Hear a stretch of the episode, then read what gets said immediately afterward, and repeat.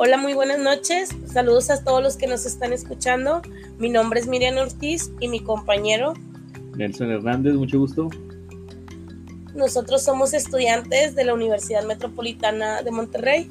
Actualmente estamos cursando el octavo tetramestre y en este podcast vamos a hablar sobre la importancia de la inteligencia emocional en la escuela y en el mundo laboral. El día de hoy nos acompañan dos expertos, el licenciado Fabián Ortiz y el licenciado Alberto Huiza. Si gustaban presentarse, licenciado Fabián Ortiz. Hola, ¿qué tal? Buenas noches. Eh, mi nombre es Fabián Ortiz Cortés y soy licenciado en Educación, Planeación y Desarrollo Educativo. Hola, muy buenas noches. Mi nombre es Alberto Huizar y soy licenciado en Psicopedagogía y Gestión de la Conducta Humana y Educativa. Muy buenas noches a todos. buenas noches, bienvenidos. Pues bueno, el día de hoy, como lo dijo mi compañera Miriam, vamos a hablar sobre la importancia de la inteligencia emocional en la escuela y también en el mundo laboral. Pero antes de iniciar de lleno con este tema en estos ambientes, pues debemos de saber lo que es la inteligencia emocional. Eh, compañera Miriam, ¿qué nos puedes decir al respecto sobre la inteligencia emocional? Bueno, pues la inteligencia emocional, Garner nos menciona que es la capacidad de reconocer nuestros propios sentimientos y los sentimientos ajenos. Ok, yo por mi parte este, cito a otro autor que es Goleman. Él nos dice que eh, la inteligencia emocional se divide en cinco componentes el primero es la autoconciencia, la autorregulación, automotivación, empatía y las habilidades sociales. Y nos define a la inteligencia emocional como un conjunto de habilidades que nos permite, entre otras cosas, pues tomar la rienda de nuestros impulsos emocionales, comprender los sentimientos más profundos de nuestros semejantes y manejar amablemente nuestras relaciones. Y ahorita nos gustaría que eh, nuestros invitados, los licenciados que están aquí presentes, nos digan eh, a grandes rasgos, de manera general, o su propio concepto de lo que es la inteligencia emocional. Si gusta empezar, licenciado Fabián. Ok, sí, buenas noches. Eh, bueno, pues la inteligencia emocional, como lo menciona eh, tanto Daniel como Howard, es el reconocer las emociones no solamente reconocerlas de una manera superficial, decir, me siento triste, me siento feliz, me siento frustrado, etcétera, sino de una manera más profunda en la cual podamos eh, ver desde dónde nacen tales emociones, cuáles son las raíces de tales emociones y sobre todo que tengamos la capacidad de poder, además de identificarlas, modificarlas, modificarlas las emociones de manera positiva, obviamente. Eh, nos mencionaba también que no solamente es reconocer las emociones propias, sino reconocer las emociones de los demás. De esa manera, pues vamos a tener una mejor convivencia, una mejor interacción con los otros y una mejor interacción como eh, individuos de una sociedad. Ok, muchísimas gracias. Usted, licenciado Alberto Huizar, ¿qué nos podría hablar o decir sobre la inteligencia emocional? Eh, actualmente ya con lo que ustedes mencionaron está perfecto. De hecho abarca eh, a grandes rasgos, pero también con situaciones muy puntuales sobre la inteligencia emocional. Pero me eh, quisiera acentuar específicamente una palabra, la palabra reflexión. es bien sabido que durante mucho tiempo al ser humano batalla mucho para reflexionar, puesto que vivimos casi al día y en ocasiones pues entra la ansiedad porque estamos viviendo sobre el futuro, pensando en el futuro. La inteligencia emocional nos ayuda a reflexionar, a reflexionar de una manera muy interna sobre nuestras emociones, nuestros sentires y también la forma en la que nos comportamos, dependiendo de esa inteligencia emocional que manejemos actualmente. La inteligencia emocional puede adquirirse, claro que se puede adquirir, eh, es una educación, de hecho, así como se aprende de manera cognitiva por parte de la inteligencia, ¿verdad? Que tú vas aprendiendo a través, por ejemplo, ustedes que ya van en su octavo tetramestre, ¿verdad? Algo así me comentaron. Entonces, no es lo mismo que ustedes conocían que cuando entraron. Su inteligencia cognitiva avanzó a través de sus materias, a través de sus maestros. Pues bien, la inteligencia emocional crece a través de la reflexión, a través de cómo reflexionas sobre tus emociones, como también lo decía el licenciado Fabián, a través de las emociones de los demás. Un punto importante es la reflexión, reflexionar sobre las emociones para saber qué se puede aprender, para saber qué hay que modificar y también para saber qué hay que dejar ir. Eso es algo muy importante, saber qué hay que dejar ir para que la inteligencia emocional pueda crecer todavía más. Ok, muchas gracias. Este, y sí, o sea, todo, todo lo que estamos comentando aquí pues es algo muy pues este, amplio en, lo que es la, la, inteligencia emocional. Este, y lo que más me llama la atención es que nos invita a la reflexión, lo que nos dice el iniciado Alberto. Y este, también lo que me llama la atención es que anteriormente, bueno, yo no recuerdo, ¿verdad? Que, que, se, que desde niño me empezaran a hablar sobre la inteligencia emocional, que la regulación de las emociones y todo eso. Y me llama la atención que en la actualidad sí se está haciendo eso y lo estamos viendo ahorita en la educación pública, este, con esta nueva materia que se llama educación socioemocional, que a lo que logré investigar este, se empezó a impartir en, allá por el año del 2018, es una materia reciente, no es una materia que nosotros, estas generaciones tuvimos en, en nuestras épocas de estudiantes. Entonces, me gustaría, este, licenciado Fabián, que nos platique un poco sobre esta asignatura, ya que usted es este, docente, ¿verdad? Este, Así es. Cómo, cómo se maneja esta asignatura, desde cuándo se empezó a impartir, este, y hacia grandes rasgos de que nos puede platicar sobre esta asignatura. Así es, Nelson, como bien lo comentas, eh, la educación socioemocional es una asignatura que se imparte en educación básica, eh, tiene poco tiempo de eh, eh, se podría decir, aplicarse en las escuelas. actualmente yo trabajo en educación básica, en, específicamente en primaria. Te puedo contar que la educación socioemocional es un proceso, es un proceso de aprendizaje en el cual a través, a través del cual los niños, los adolescentes, integran en su vida valores, actitudes, habilidades que les permiten comprender y manejar sus emociones, eh, además de, todo esto que te menciono, también le permite al alumno construir una identidad personal, mostrar atención y cuidado hacia los demás y sobre todo también eh, al propio. ¿sí? Es lo que mencionábamos ahorita referente al reconocimiento de las emociones propias y al reconocer las emociones de los otros. Entonces, esta educación se basa precisamente eh, en estos teóricos, en Daniel Goleman, en Howard Gardner que manejan mucho lo de las inteligencias. Howard Gardner maneja lo de las inteligencias múltiples. Daniel Goleman se especifica un poquito más en lo que es eh, eh, la inteligencia emocional. Y es, es aquí donde te, puedo decir que eh, el niño puede establecer relaciones positivas, puede tomar decisiones responsables y aprender a manejar situaciones en las cuales se presenten retos de manera que pueda construir valores y pueda contribuir de manera ética a una sociedad mejor. Tiene también como propósito que todos los estudiantes desarrollen y pongan en práctica herramientas fundamentales que generen un sentido eh, de bienestar, que además eh, pueda este sentido beneficiar no solamente a, la persona, sino también a una sociedad. Y esta, esto es a través de experiencias, a través de actividades que los niños eh, puedan ver, palpar puedan, ahora sí como dice Beto, reflexionar qué emociones sienten. Muchas de las veces los niños dentro del aula, eh, cuando tú estás impartiendo la clase frente a grupo, puedes reconocer en ellos diferentes emociones, que son las, se podría decir, las que son visibles, ¿verdad?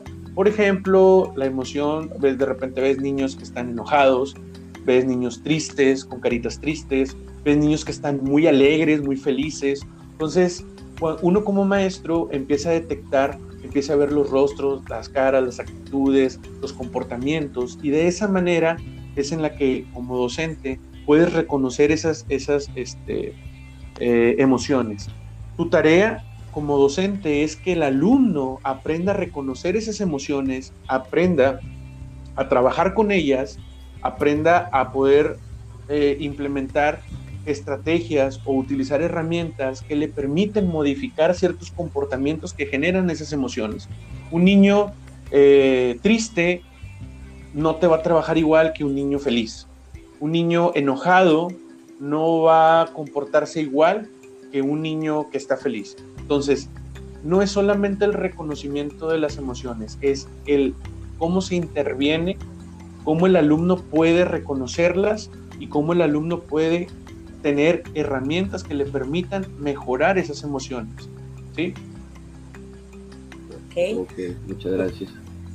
Licenciado Fabián, este, hablando acerca sobre la, la materia de la educación socioemocional, ¿usted sabe si esa materia la imparten docentes licenciados en educación o realmente hay especialistas que, que se podría decir que contratan para que imparten esa materia o en dado caso de que las imparta un docente o un licenciado en educación, se les especialista en eso, ya sea por medio de talleres, o se les capacita continuamente para que ellos puedan dar esta materia. Eh, mira, lo correcto sería que licenciados, por ejemplo, como mi colega aquí, Alberto Wizard, fueran los propios para, para eh, impartir esas, esas, clases, esas clases, esas asignaturas eh, por el tipo de formación que tiene, ¿sí? Eh, que se refiere a lo que viene siendo eh, el área de la psicología. Como docente, como pedagogo, también tenemos formación en cuanto a lo que viene siendo psicología del adolescente, del niño, del adulto. Pero creo que hay gente más especializada. Por el momento, por los recursos, el docente es quien la imparte, ¿sí? Eh, anteriormente esta materia se impartía dentro de lo que era la, asignatura de formación cívica y ética. Pero pues ahorita eh, con el nuevo programa educativo, con el nuevo modelo educativo, como lo mencionaba ahorita Nelson, que se implementó entre 2017 y 2018, eh, es donde se, se profundiza más y se crea esta asignatura para formalmente para poder este, impartirla e implementarla en las escuelas públicas en educación básica. Muchísimas gracias. Este también quería preguntarle si usted sabe si hay un libro para dicha asignatura. Mira, por el momento no hay eh, libros eh, como tales, aunque pues muchos eh, docentes se, apoyan de materiales alternativos que ofrecen algunas casas editoriales. Caso de Montenegro, caso de, caso de Santillana, por decir algunos.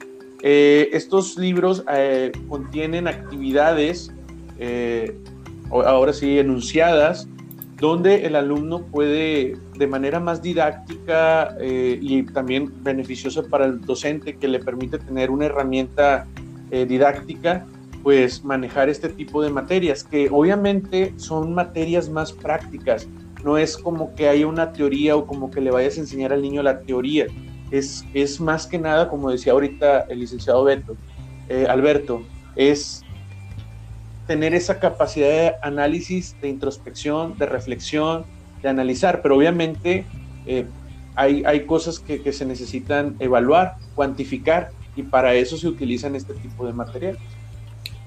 Ah, y por ejemplo, es la, la sí les otorga eh, un temario, me imagino, en donde ustedes de ahí deben de partir para, para encontrar este material, estos libros que, que usted menciona.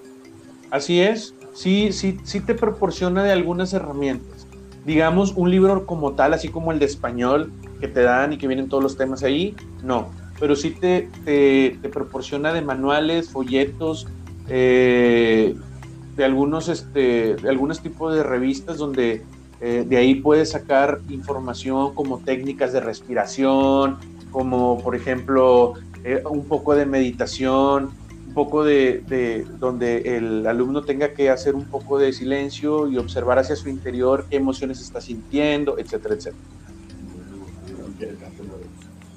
Bueno, este, ya que nos menciona algunas estrategias, o técnicas, ¿usted cómo puede, cómo puede, cómo cree, perdón, que se les puede involucrar a los padres de familia en dichas estrategias? Pues bueno, creo que eh, el docente siempre debe tener una comunicación. Al momento de que tú identificas al alumno con ciertas características, con ciertas emociones, ya sea positivas o negativas, obviamente te das cuenta de la situación que puedan estar viviendo en casa. Posteriormente, al identificar tú las emociones o las conductas de los alumnos, empiezas a tener un acercamiento con el, con el padre de familia para eh, establecer un cierto grado de rapport y poder eh, preguntarle eh, qué está sucediendo en casa, de qué manera podemos trabajar en equipo para que el alumno cambie ciertas actitudes, o preguntarle por qué se encuentra enojado, por qué está triste, etcétera, etcétera. Ok, muchísimas gracias por sus aportes, ah, licenciado. nada más a como agregar, por ejemplo, me mencionabas de qué forma se puede acercar un podemos hacer juntas con los padres de familia entrevistas con ellos precisamente para, para obtener información referente a, las emociones de los alumnos y en base a eso poder hacer una intervención pertinente que permita beneficiar al alumno eh, eh, y ayudarlo a mejorar sus, sus actitudes y sus emociones. Ok, muchísimas gracias. Totalmente de acuerdo con usted, licenciado, porque creo que de nada servir a los alumnos si no se involucra en conjunto a los padres. Así es. Así es. Y yo tengo unas dudas. Este, por ejemplo, ¿usted considera que el sistema educativo mexicano como tal está realmente este, preparado para impartir este tipo de asignaturas o, o si tiene algunas ciertas áreas de oportunidad para, pues, para mejorar? Eh, gracias, Nelson. Como todas materias eh, o asignaturas eh, tienen sus grados de, crecimiento, ¿verdad? Sus áreas de oportunidad. Yo creo que cada escuela debería de tener un psicólogo o un psicopedagogo para tratar, para orientar no solamente a los, a los alumnos, sino orientar también a los maestros, a los padres de familia, generar espacios, infraestructura, talleres que permitan tener mayor aforo de, personas que, que, tengan este tipo de necesidades. ¿Sí? Sabemos que ahorita, tanto en lo laboral como en lo educativo, como en, la vida, el estrés existe y es, es un mal que, nos aqueja a todos. Entonces creo que ah, respondiendo específicamente a tu pregunta, si está preparado la, la educación pública para eso, creo que estamos avanzando. No te puedo decir que no porque es una respuesta totalitaria, tampoco te puedo decir que sí porque creo que no hemos llegado al objetivo que se desea. Sin embargo, creo que podemos mejorar si tenemos gente especializada que nos permita eh, compartir conocimientos y a su vez poder atender problemáticas más diversas. Ok, muchísimas gracias por sus aportes. Esta pregunta que quería, queríamos hacerle va a ser para los dos, cualquiera de los dos puede, puede darnos su punto de vista. ¿Qué diferencia creen que exista entre la generación que no se les impartió este tipo de educación a los que sí la llevan? Ok, le cedo la palabra a mi colega. Sí, mira, eh, hay una gran diferencia porque la, este tipo de, educación, como bien mencionaba el licenciado Fabián, es una educación que ayuda a desarrollar al... Entonces, eh, es como, creo que también, si mal no recuerdo, ahí me, corrige Lick, eh, esto están buscando una educación integral, ¿verdad? Ahora con esta nueva escuela mexicana. ¿Es correcto? Ok, entonces ahí partimos. Si están buscando una escuela integral, quiere decir que anteriormente no existía una escuela integral. ¿Por qué? Porque no se estaba incluyendo la cuestión de las humanidades como tal. Se hablaba de educación cívica y ética, pero lo que más te hablaban eran acerca de valores, más no desarrollaban específicamente esta situación eh, socioemocional. ¿verdad? Únicamente te decían cuáles eran los valores y que yo recuerdo, te ponían los valores uno por semana o por mes, no recuerdo bien, pero era lo que hacían. Hay mucha diferencia para mí, para mi caso creo que va a haber mucha diferencia por esta situación. ¿Por qué? Porque va a haber un ser humano, un, un educando, va a haber un educando más desarrollado, no solamente en el área cognitiva, sino también en el área emocional y sobre todo socioemocional. Y con esto va a ayudar a que las comunidades, también obviamente el área social, pueda mejorar en cuestiones de beneficios pues, para todo un país. Entonces, la diferencia con anteriormente es que te vas a topar con personas un poco más recias, un poco más este, duras en cuestión de, de la educación, en, en, creer que ya la educación que recibieron es lo único que hay. Y esto es por lo mismo, lo reitero, no hubo una educación integral como hasta el día de hoy se está proponiendo que, que, que exista. Entonces, esta diferencia está basada en el desarrollo integral del ser humano. Actualmente habrá seres humanos desarrollados de manera integral. Es, correcto. Nada más para agregar un punto ahí, eh, creo que lo que dijo mi compañero es totalmente cierto y la visión de la educación básica hoy día es una visión humanista. Eh, además de integral, es con un enfoque humanista. Se siguen trabajando las competencias, se siguen desarrollando habilidades, actitudes, destrezas, etcétera, pero se le pide a la formación básica que desarrolle alumnos integrales con un enfoque humanista y de ahí es donde se desarrolla la educación socioemocional con las dimensiones, con el autoconocimiento, con la autorregulación, con la autonomía, con la empatía, con la colaboración, ¿sí? Que son eh, conceptos importantes, pero más que conceptos deben ser aplicables en una práctica como persona, ¿sí? O sea, desarrollar en los alumnos la colaboración, que los alumnos practiquen con una comunicación, con una responsabilidad, con la inclusión, con la resolución de conflictos, con la interdependencia, por ejemplo, o bien, este, por ejemplo, en otro ámbito, en la empatía, que puedan sentir lo que el otro está sintiendo, ¿sí? que eviten discriminar, que sean autónomos, que tengan una iniciativa personal, y que tomen decisiones y compromisos, que sean autoeficientes, que se puedan autorregular y puedan autorregular sus, sus emociones. Básicamente, esas son las dimensiones de lo que viene siendo la educación socioemocional. Ok, sí, muchas gracias. Este, yo, bueno, yo pienso que ahorita de todo lo que hemos estado hablando, ¿verdad? Se me vino como una idea. Este, a lo mejor ahorita no podemos decir que hay una diferencia, ¿verdad? En las generaciones porque pues es reciente esta asignatura, ¿verdad? Y a lo mejor todavía los que llevaron esa asignatura todavía no están inmersos, por así decirlo, en, en la sociedad como, como tal, ¿no? A lo mejor como trabajadores, como padres de familia a lo mejor ya en un tiempo este, vamos a ver ahora sí ya el impacto que se tuvo, que se tiene, pero sí, sí he visto que ha habido este, pues un, un cambio ¿no? en lo que es la, la, cultura pues emocional o psicológica, no sé cómo llamarlo, a, por ejemplo a nuestros tiempos. Este, antes me recuerdo que si alguien iba al psicólogo lo echaban de, de loco, ¿verdad? O no se hablaba tanto de los sentimientos, por ejemplo, este, acá en los, en los hombres, de que no, no debes de llorar o no debes este, mostrarte pues frágil emocionalmente, ¿verdad? Porque pues ahí había ciertos estereotipos. Sin embargo, este, hoy se ha visto eh, que, pues todos estos cambios, ¿verdad? Que la, que la misma sociedad ha ido adoptando y que ha ido reconociendo, pues gracias a, a esto, ¿verdad? De la, de la inteligencia emocional en comparación de antes, ¿verdad? que ir al psicólogo, tomar terapia, pues era todo un, un tabú, ¿verdad?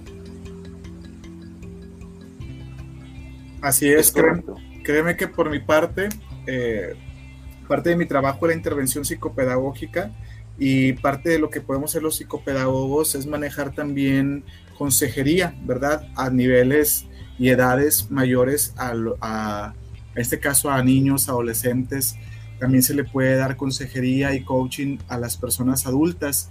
Y sí, como bien mencionas, eh, ha habido más audiencia de personas ya adultas y es verdad, se está cambiando esta mentalidad de que acudir a un psicopedagogo, a un psicólogo, a un terapeuta, a un psicoterapeuta era cosa de, de locos, ¿no? De que es lo primero que te decían.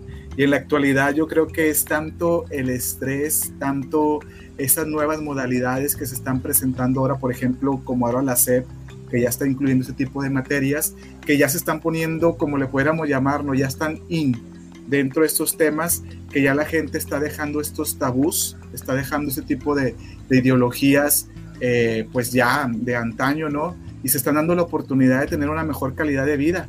Y eso es pues a través de personas que conocen y que saben y que pueden ayudar a desarrollar mejor su, su calidad de vida. Tienes mucha razón en eso. Tomando en cuenta lo que usted comentaba, licenciado Alberto, sobre el estrés, este, vamos a entrar en materia sobre el estrés laboral. Creo que sí hay una gran diferencia o se podría decir un impacto que en el hecho que antes no se llevaba este tipo de educación y ha repercutido en las generaciones pasadas que actualmente ahorita son profesionistas, ya son adultos e incluso todavía a esta edad avanzada siguen sin saber manejar sus emociones. Entonces, hay veces que nos encontramos con profesionistas estresados, con profesionistas frustrados, con profesionistas ansiosos que no saben cómo manejarlos y pues una disculpa, que no saben cómo manejar sus emociones y eso repercute en su trabajo. Entonces, usted, licenciado Wizard, considera que la falta de educación emocional, tanto en la escuela y tanto en la casa, repercute, no, o sea, sabemos que repercute, pero ¿cómo, cómo cree que repercute en el trabajo y en los empleados? Una disculpa, es que ando un poquito ronca. Fíjate, Miriam, que hay un punto muy importante. Mira, tanto repercute todos tenemos la idea que, por ejemplo, el país de China y Estados Unidos, ¿verdad? Eh, son personas pues que están completamente elaborando por cuestiones de que son potencias mundiales. Pues bueno, el porcentaje de estrés laboral en México es del 75% en los mexicanos, está por encima de China y de Estados Unidos. Entonces, ¿qué tanto repercute esto de, esa falta de educación emocional desde pequeños? Que somos unos de los países con mayor estrés laboral y hablando del 75% por encima de China y de Estados Unidos. Obviamente es un, proceso el cual vivimos. De hecho, en la actualidad se les pide a las empresas ¿verdad? Que lleven algún tipo de talleres, dinámicas, actividades que puedan impactar este estrés laboral. Entonces, pues sí, sí hay una gran repercusión y te lo digo con números, o sea, el 75% de estrés laboral en, el trabajador mexicano y estamos por encima de China y de Estados Unidos. Muchísimas gracias por sus aportes. Sí, pues sí son este datos muy alarmantes, la verdad, este, de, en cuestión de, de este tema, de lo que es el estrés laboral. Y pues aparte que el estrés laboral, pues este, repercute en, en todo el ámbito, de, en todo el entorno más bien de, de la vida de, de, un trabajador, ¿no? Desde, no solamente es el estrés, la carga laboral que uno tiene en el trabajo, sino que se genera también conflictos este, familiares, en las emociones, este, también en frustraciones, miedos, este, impotencia, de verdad, también en, o sea, no solamente es ahí dentro del trabajo, sino que se traslada a todo el entorno de la persona. Y eso pues sí es algo muy alarmante, ¿no? Porque también se dice que daña también la salud de la, de la, de la persona en cuanto físicamente. De hecho, Nelson, tocaste un punto muy importante. La mayoría de la gente piensa que el estrés laboral se origina eh, específicamente en el trabajo, ¿sí? Sin embargo, no es del todo cierto. El estrés laboral también puede ser acarreado desde tus situaciones personales económicas, ¿verdad? En ocasiones cuando lo que estás ganando ya no es suficiente para poder este, solventar tus gastos, inclusive a veces hasta las necesidades básicas. También, si en todo caso, por ejemplo, voy a hablar un poquito más del lado de la mujer, si la mujer está sufriendo algún tipo de violencia en casa, verbal o física, también este estrés pues es reflejado en, la, en la labor. Es más, con decirte que hasta el tráfico, ¿sí? Desde que tú sales de tu casa, por ejemplo, otros que estamos aquí en el área de, de, Nuevo León, sabemos que hay eh, sectores y avenidas que realmente se saturan a cierta hora. Desde ahí ya se comienza a generar un estrés que termina desembocando en la cuestión laboral. O sea, no, no todo el estrés es generado dentro de lo laboral. Porque si te digo una cosa, en lo laboral, si tú ya tienes alrededor de 3, 4, 5 meses, por llamar un tiempo eh, bajo, eh, se supone que haces muy continuamente lo mismo, entonces lo tienes dominado. Podrían ser algunas pequeñas cosas diferentes que te pudieran solicitar. Entonces, realmente lo que viene a detonar un estrés laboral no solamente es lo que vives en el trabajo, sino que es también lo que acarreas de tus situaciones personales, situaciones sociales que te llevas también al trabajo y que ahí este, se comienzan a potencializar, como te mencionaba, por alguna actividad nueva que te ponen, por algún tipo de regaño de, de tu líder, de tu jefe, etcétera, etcétera. Entonces, eso tenemos mucho que detonarlo, o sea, hacer consciente a las personas que el estrés laboral no, todos, no todo es precisamente en el lugar, viene acarreado también de otras cosas. Así es. Beto, eh, me gustaría agregar algo a lo que dices. Por ejemplo, el hecho de procrastinar, creo que también es algo que también te genera estrés laboral, ¿verdad? Eh, el hecho de aplazar una obligación o un trabajo te genera, y eso es, puede ser dentro del área de trabajo o puede ser también en, tu casa, porque a veces estás pensando eh, desde, tu, desde tu, la comodidad de tu casa lo que vas a hacer en el trabajo, y eso ya te está generando un estrés. Y si lo ligamos al área de, educativa, pues lo que viven los padres de familia eh, en el área laboral también repercute mucho en el área educativa, porque al final de cuentas los niños pertenecen a una familia y esa familia tiene sus propios problemas laborales que después vienen a, repercutir con los, con los niños o vienen eh, a, ahora sí se puede decir, a descargarse con ellos y después los niños vienen a descargarse a las escuelas y es un círculo, es un círculo en el cual eh, tanto los, los, educadores como cualquier profesional debe de tener esa habilidad y esa herramienta de poder manejar esas emociones de una manera que se puedan canalizar a un aspecto positivo. ¿sí? Yo creo que eh, eh, este tipo de cosas, como este podcast, con este tipo de temas, nos hacen precisamente lo que mencionabas ahorita, reflexionar qué estamos pensando, ¿sí? Es, hay, hay, un dicho que dice, este, dime qué estás pensando y te diré cómo te sientes, ¿sí? Porque muchas de las veces los pensamientos que tenemos negativos generan sentimientos negativos. Y si tú empiezas a pensar cosas positivas, pues también vas a sentir cosas positivas. Obviamente el pensamiento marca mucho la pauta de los sentimientos.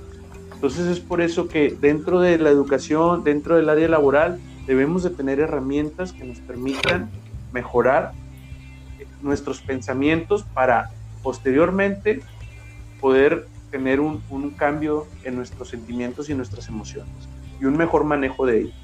Así es, de hecho, como ahorita ustedes mencionaban acerca de la nueva escuela mexicana que busca esta, este objetivo o esta finalidad de humanista y, una formación integral, pues bueno, también en el caso de la Secretaría del Trabajo y la Previsión Social, eh, más o menos también por esas fechas del 2018, salió una nueva norma, se le llama la norma 035 y está enfocada también a los factores de riesgo psicosocial. Es decir, también ahora eh, la Secretaría del Trabajo le está solicitando a las empresas que hagan un diagnóstico también de sus empleados. Eh, ¿Cuál es el proceso? Específicamente el proceso es que eh, se solicita, si hay en tu empresa algún psicólogo, ¿verdad? Se solicita que se haga una prueba específicamente a todos los empleados, que desde, ahí se empiece a detectar algún tipo de trastorno psicosocial que se pueda presentar a través de, del estrés laboral eh, o el disestrés, que también la palabra es disestrés laboral también, y que de esta forma puedan apoyarlos a través de, como les mencionaba en un principio, dinámicas, talleres, este, actividades en las cuales el trabajador comience a, soltar un poco lo que tiene y comience también a autorregular sus emociones. Ok. Eh, licenciado Alberto, usted está enfocado en, en cuestión el, empresarial y en esta área, ¿verdad? De la psicología, capacitación o reclutamiento, algo así. Así es. Ok. ¿Y cuál ha sido, bueno, en los lugares donde ha trabajado, se han implementado este tipo de dinámicas, cursos, talleres para fortalecer pues el manejo de las emociones de los empleados? Es correcto. Desde, se han implementado desde las entrevistas, Nelson.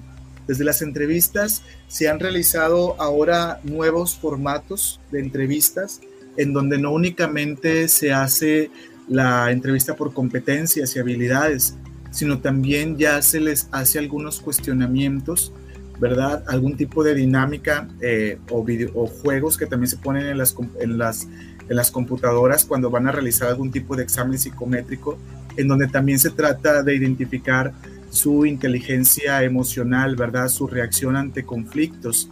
De hecho, ya desde juntas que hemos tenido para solicitarnos nuevos talleres, nos solicitan este, este taller de los riesgos psicosociales en el trabajo.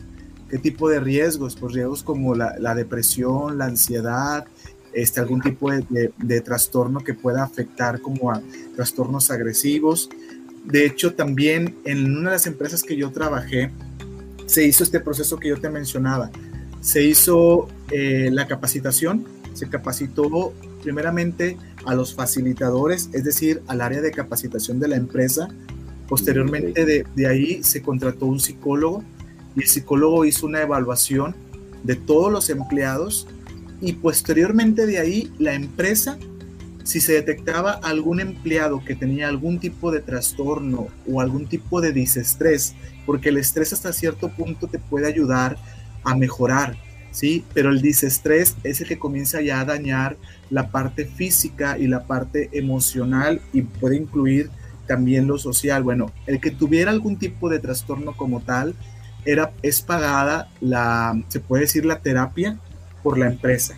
Esto está en la, en la norma 035. Ok, y le ha tocado donde se ha diagnosticado que un, este, un empleado deba tomar terapia y en caso de que sí, ha habido respuesta este, positiva de, por parte del empleado, o sea, que sí se anime a tomar la terapia o hay como que todavía una ideología de, de no, yo, yo estoy bien, yo no tengo que ir al psicólogo. Sí, sí, me, ha, me, ha, tocado los dos casos. Me ha tocado el, el, caso, de hecho se da más como tú mencionabas en los hombres, ¿verdad? Al principio, Esta, esta regla errónea que tenemos de, de, de de sentirnos o, aparentar ser más fuertes por este tipo de situaciones alfa que obviamente como seres humanos pues todos tenemos debilidades y fortalezas, pero a veces no lo hemos entendido al 100%. Lo que sucede es que me tocó casos en los cuales eh, sí existió, o sea, sí existían personas alrededor de, yo alcancé a ver a tres, cuatro personas, les dieron la opción de que ellos podían proporcionarle al psicólogo o bien si ellos ya tenían alguien que te pudieran identificar, pues nada más obviamente pagar los honorarios. Y por el otro lado, esta, esta situación, ¿no? De, de que el, personal no quería acudir, ponían la justificación del tiempo, ¿verdad? De que no tenían el tiempo para poder realizar lo que se hizo con ellos. Eh, se siguió realizando talleres y charlas con ellos en los, dentro del horario laboral para que pudieran de una forma irlos encaminando hasta el punto en el que entendieran lo importante que es la salud mental para ellos mismos, más que para la empresa, para ellos mismos y su familia, ¿verdad? Entonces, esto fue lo que, lo que se hizo y el plan de acción, pues fue este, sí, no dejarlo, sino continuar con, con la educación psicosocial, la educación psicológica, para que ellos de un momento dado aprobaran el acudir a una, a, una, a, un profesional en la salud mental. Ok, muchas gracias por sus aportaciones, licenciado Huiza. Retomando también lo del estrés laboral, hablando de mi experiencia, como usted lo comentaba, a veces no es tanto el estrés del trabajo porque se hacen las cosas continuamente. En dos, tres meses ya aprendes lo que tienes que hacer. Este, en mi caso, por lo porque postergamos, solemos postergar las cosas y eso es lo que nos estresa, no tanto el trabajo que nosotros ya sabemos hacer. E incluso como estudiantes también tendemos a postergar eso. Entonces el control de emociones, también hay que saber controlar los tiempos en conjunto con las emociones. Así es. Eh, de hecho, a ver, discúlpeme, dígame. Sí, de hecho, eh, como bien decías, Miriam, el postergar, ¿cuántos de nosotros no hemos estado en el trabajo pensando de que es que tengo que hacer este pago y no lo he hecho y hoy, es el último día o tengo que llevar a esta persona a tal parte, etcétera? Entonces, son situaciones que eh, vivimos cotidianamente, pero pues tendemos a dejar todo para después o bien puede ser parte de, pero también puede ser situaciones que se estén presentando o que ya traes acarreando desde tiempo. Entonces es un conjunto de, por eso volvemos a lo mismo, a la reflexión para saber cuáles son las causas raíces y desde ahí comenzar a trabajar en ellas. Sí, y sobre todo también aceptar, ¿no? Aceptar del estado en el que nos encontramos. Yo, yo tenía, este, en mi anterior trabajo, este, tenía una compañera que siempre estaba enferma, siempre, siempre le dolía algo, que la panza, que la cabeza, y siempre iba a consultar al seguro médico que teníamos. Y este, y ya al siguiente día yo le preguntaba que, oye, ¿qué te dijeron que tienes? Y me decían, no, pues me dijeron que no tengo nada, que fuera, que si no quería hacer cita con el psicólogo y me decía que se molestaba porque decía de que es que a mí me duele algo, o sea, dame una pastilla, ¿cómo voy al psicólogo? Yo quiero que me des este, una pastilla, una inyección o algo para que se me quite el dolor. Y yo le y entre plática pues le decía de que, oye, pues no has este, este, pues pensado en realmente ir y pues no, o sea, sí estaba como que en ese estado de negación y pues es lo que digo, o sea, sí hay que como que pues también aceptar en el estado en el que nos encontramos, Así es, estos son, son impactos ya fisiológicos, es decir, ya tu situación emocional, tu situación sentimental, tu disestrés, estrés o cuestiones que estén pasando en tu interior ya te están afectando de una forma fisiológica, es decir, ya lo psicológico se está mostrando a través de tu físico, a través de tu cuerpo, a través de dolor, a través de comezón, a través de, dolor de garganta, a través de, es más, la colitis, la gastritis, el estreñimiento, todo este tipo de situaciones son ocasionadas, la mayoría, por cuestiones psicofisiológicas, es decir, algo está pasando en tu cabecita, en tu mente, que te está impidiendo que tu cuerpo trabaje como debe de trabajar, lo estás reprimiendo y el cuerpo está gritando que necesita un desahogo. Exacto.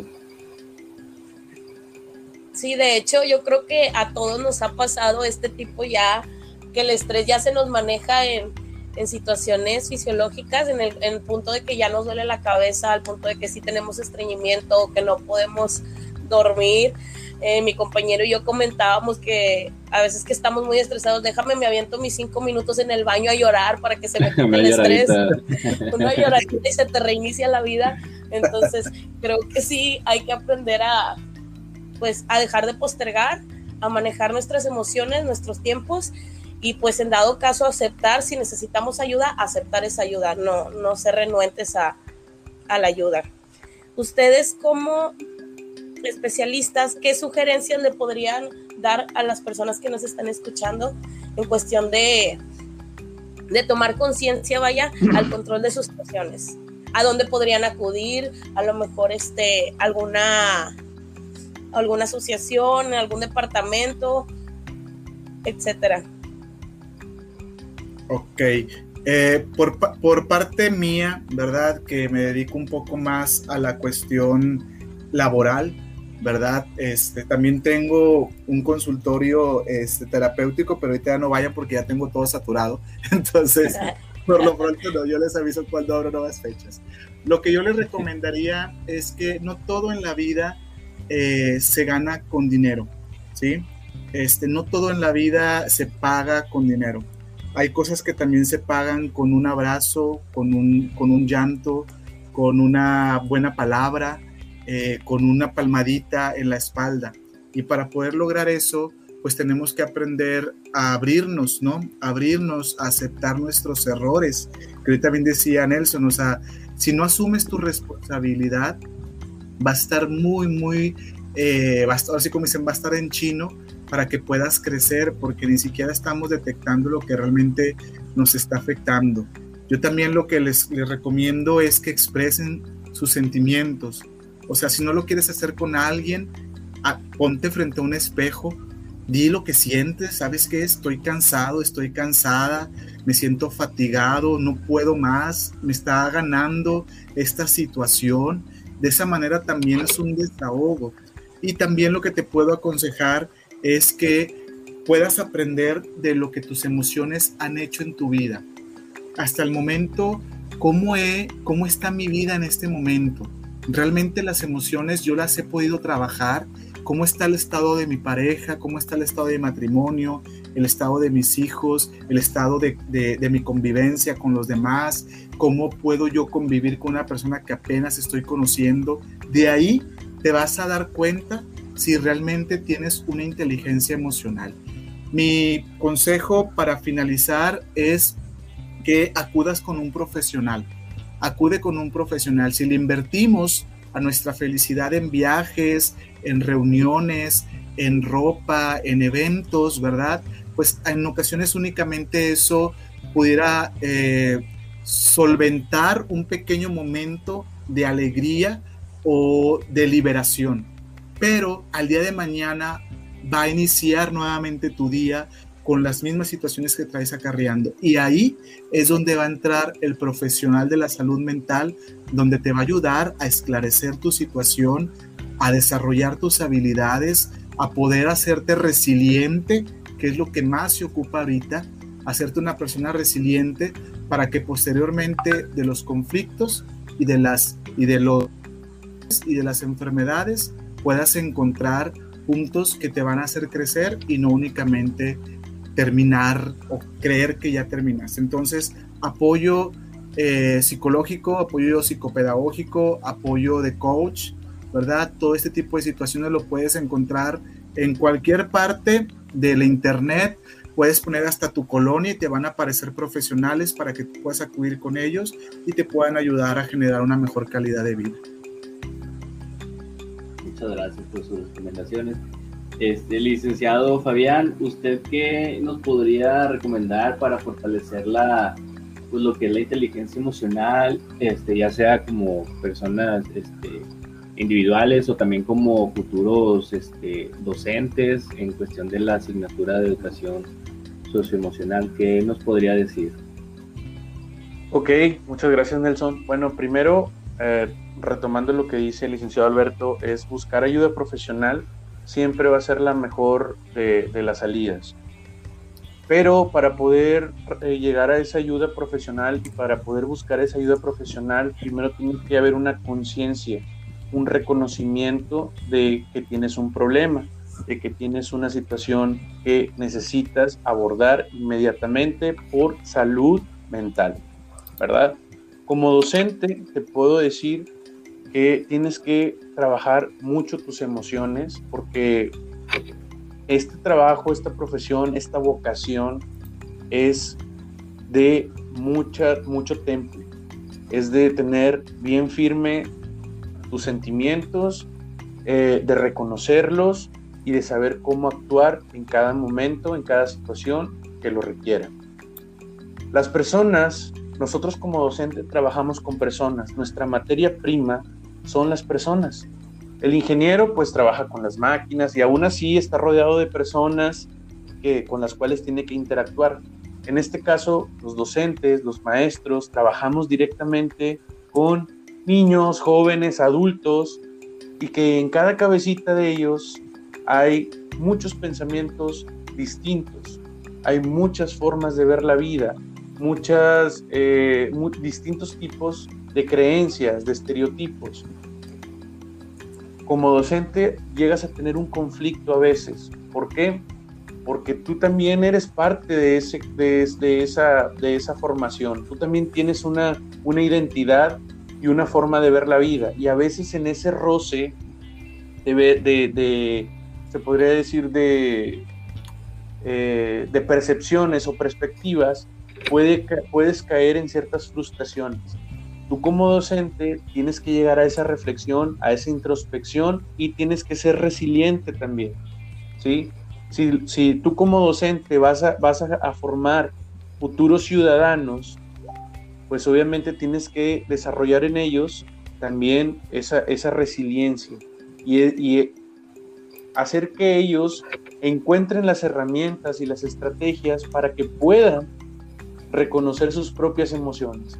Una vez encontrando esa, esa llave que se podría decir que es un poco eh, difícil o complicada, las personas pueden tener esa aceptación de decir, tengo un problema, me siento triste, me siento deprimido, me siento frustrado, y de esa manera los encaminas, porque obviamente tú solamente eres un, un, acompañante, los acompañas a que busquen la solución de sus problemas y de sus emociones. El docente no solamente enseña, el docente no solamente transmite conocimientos, el docente también acompaña, el docente, el docente también tiene esa función de ser, de escuchar activamente a cada uno de sus alumnos, a cada uno de los padres de familia y de esa manera canalizar con la gente que sabe, con la gente que es experta y que tiene las, toda la preparación para poder trabajar esas emociones y esas frustraciones. Entonces, mi consejo eh, a grandes rasgos es reconocer el problema, actuar en función de, esa, de ese reconocimiento y sobre todo entender que en la vida hay un equilibrio. ¿Qué es lo que te está frustrando? La salud, la familia, el dinero, las relaciones, la visión, el desarrollo personal. Tienes que identificarlo. Identifica tu problema y en base a eso puedes empezar a, trabajar. Reconocer el problema ya es estar trabajando en él. Eso es mi, mi, aporte. Muchas gracias por sus sugerencias, la verdad este, están muy este, atinadas y, muy completas que a lo mejor y pues como dicen, ¿verdad? Somos, somos humanos, este, siempre vamos a pasar por este tipo de situaciones difíciles y pues hay que saber este, cómo manejarlo, ¿verdad? tener esta inteligencia emocional pues estable y este, donde podamos nosotros pues pues manejar estas situaciones. Muchísimas gracias, licenciado Fabián y Alberto, por su valioso tiempo prestado para este podcast y por enriquecernos con sus aportaciones sobre la inteligencia emocional. Y pues esperarnos vernos muy pronto y no sea la última vez que podamos compartir con ustedes. Excelente, gracias chicos. Este, gracias por hablar de este tema que es muy importante, un tema crucial, el cual nunca va a pasar de moda y que siempre es importante estarlo retomando eh, constantemente porque se necesita para poder tener siempre, lo voy a reiterar, esa calidad de eventos. Gracias por la invitación. Aquí estamos este, y excelente intervención que hicieron ambos. Muchas gracias. gracias. Muchas gracias este, por la invitación eh, a Miriam, a Nelson, futuros educadores. Eh, como menciona mi compañero Beto, Alberto, es un tema crucial y más ahorita en tiempos de pandemia.